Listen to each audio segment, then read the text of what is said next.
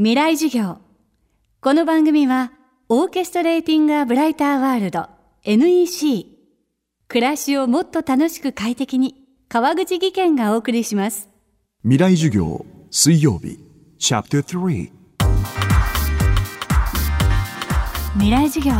今週は FM フェスティバル2017未来授業。明日の日本人たちへ。特別公開授業の模様をお届けしています今年のテーマは AI は産業社会の何を変えるのか。今週はその中から名古屋大学大学院教授佐藤聡さんの授業です。佐藤さんの研究チームが2013年から取り組んでいるのがコンピュータに小説を書かせるプロジェクト。その研究過程で重要となっているのが日本語です。コンピュータは日本語を使いこなせるようになるのか。未来授業3時間目。テーマは言葉は人類最大の発明。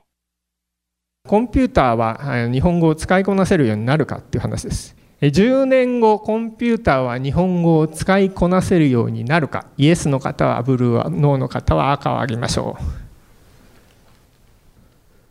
半々ぐらいですね。はいどうもありがとうございます。でこれがですねおそらくこれから人工知能技術が社会をどのぐらい変えていくかっていうことの一番大きな分岐点になるのではないかというふうに僕は思っています。イエスならば社会は変わります。ノーならば大して変わりません。そういうような非常に大きな問題だと思います。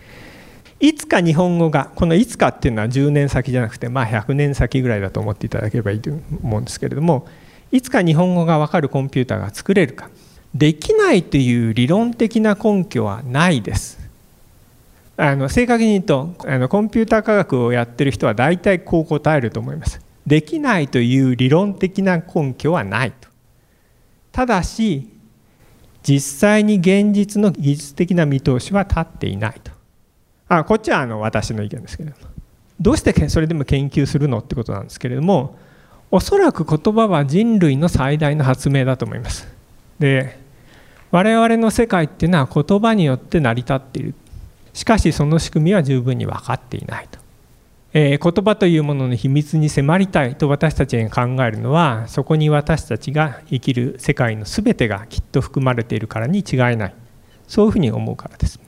実際我々があるいは私がやったことは小説を生成するプログラムを作ったということです。でそれを動かすと小説が出力されます。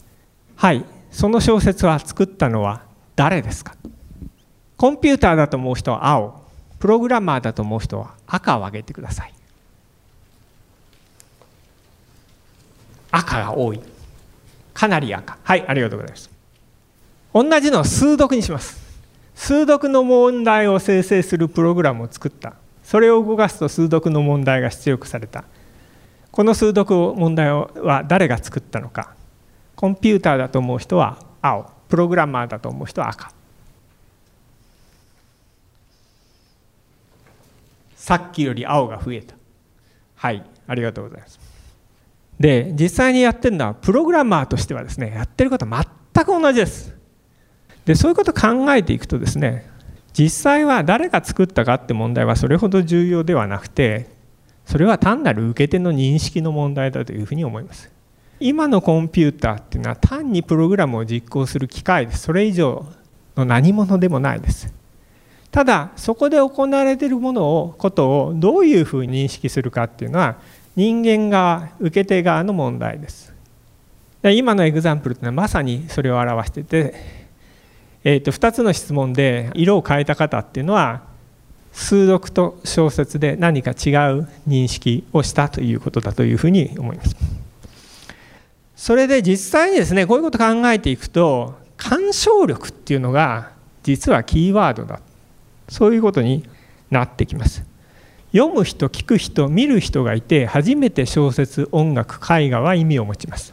それらの作品は受け取り手である人間に何らかの影響を与えることに本質的な意味があるのであって作品自身はその媒体に過ぎませんと。でその影響を通して私たちは作品を評価するのですと。言葉の力っていうのは実在しない世界を作り出せること仮想の世界虚構の世界を作り出せることだと思います。そしてその世界を他の人に伝えることができること信じさせることができることそれがあの言葉の力だと思います。今週の講師は名古屋大学大学院教授佐藤聡さん。今日のテーマは言葉は人類最大の発明でした。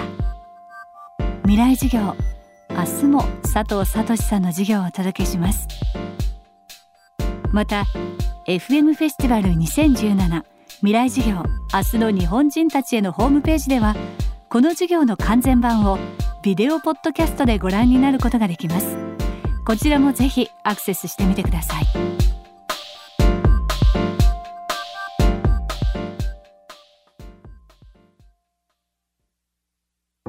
川口技研。階段での転落。大きな怪我につながるので怖いですよね。足元の見分けにくい階段でもコントラストでくっきり。白いスベラーズが登場しました。皆様の暮らしをもっと楽しく快適に。川口技研のスベラーズです。未来事業。この番組はオーケストレーティング・ア・ブライター・ワールド NEC 暮らしをもっと楽しく快適に川口技研がお送りしました。